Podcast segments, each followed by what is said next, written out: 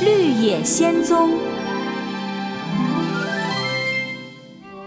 第十四集《昏睡花海》。怪物们一步步逼近多罗西，就在多罗西退无可退的时候，铁皮人用上全身的力气把大树砍断了。大树倒在了河上，变成了一座独木桥。快，我们快过桥！等等我！多罗西抱起小狗托托，和铁皮人、稻草人、胆小狮一起冲过了独木桥，逃到了对岸。可还没等多罗西松一口气，大是大，卡利达他们已经追了过来。他们登上独木桥，马上就要追上他们了。这些怪物追过来了，我们该怎么办？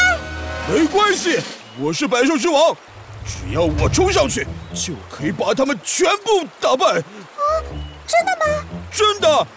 可是我不敢冲上去。妈妈咪呀，他们过来了，好可怕！多罗西，救命啊！还有别的办法呀？不知道，不过我想要是没有桥，他们就追不上我们了。没有桥，没错。稻草人先生，你想到了个好办法。铁皮人先生，快把独木桥砍断，这样那些卡利达就过不了河了。铁皮人举起了斧头，用力一斧子砍了下去，独木桥发出一声咔的裂响，一下子断成了两截。卡利达们全都掉进了壕沟里，被河水冲走了。河水！万岁！我们成功了！我们打败卡利达了！大家激动地欢呼了起来。多罗西和稻草人开心的又蹦又跳，胆小狮和小狗托托兴奋的直打滚，只有铁皮人待在原地一动不动。咦，铁皮人先生，你不开心吗？不是，我太激动了，忍不住流眼泪，又把体内的油都流光了。大家笑成一团。多罗西给铁皮人的身体加满了油，他们又一起出发啦。他们沿着黄色小路走啊走，走啊走。就在他们走出森林的那一刻，明亮的阳光像瀑布一样落了下来。哇！出现在多罗西他们面前的是一片一望无际的花海，这里开满了红色花瓣、黄色花蕾的花朵。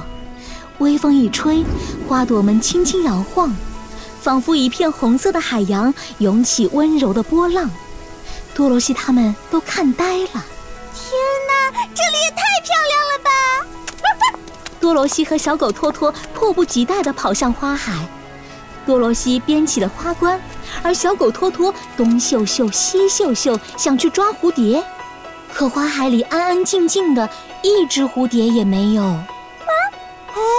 好奇怪呀，这里这么漂亮，怎么既没有蝴蝶，也没有小鸟？多罗西看向四周，花海里除了他们，别说人了，就连小动物都找不到一只。嗯，不对劲！稻草人先生、铁皮人先生、狮子先生，你们知道这是什么花吗？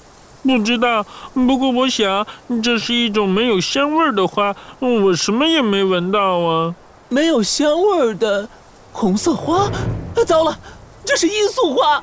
铁皮人本来就白的脸一下子变得更白了。罂粟花，我好像听亨利叔叔说过。嗯，这种花的香味闻不到，但是东方邪恶女巫给这种花施加过可怕的魔法，只要闻久了的人和动物就会昏睡过去。多罗西，我们得赶紧跑，要是我们中毒了，就得在花海里睡一辈子了。什么？有毒？妈妈咪呀，这太可怕了！我现在就跑。胆小狮立刻飞奔起来，他拼命地朝前跑，很快就跑得不见影子了。多罗西也赶紧加快了脚步，他一边跑一边呼唤小狗托托：“托托，我们得快点跑！托托！”啊！多罗西一回头，看见小狗托托的毛脑袋一歪，倒在花海里面睡着了。啊，糟了！托托已经睡着了，我得带上他一起跑。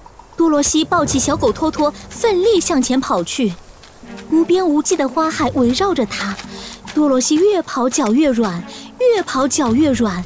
眼皮在上下打架，它就要撑不住了。啊，我得赶紧跑，好困啊！不行，我得跑出去。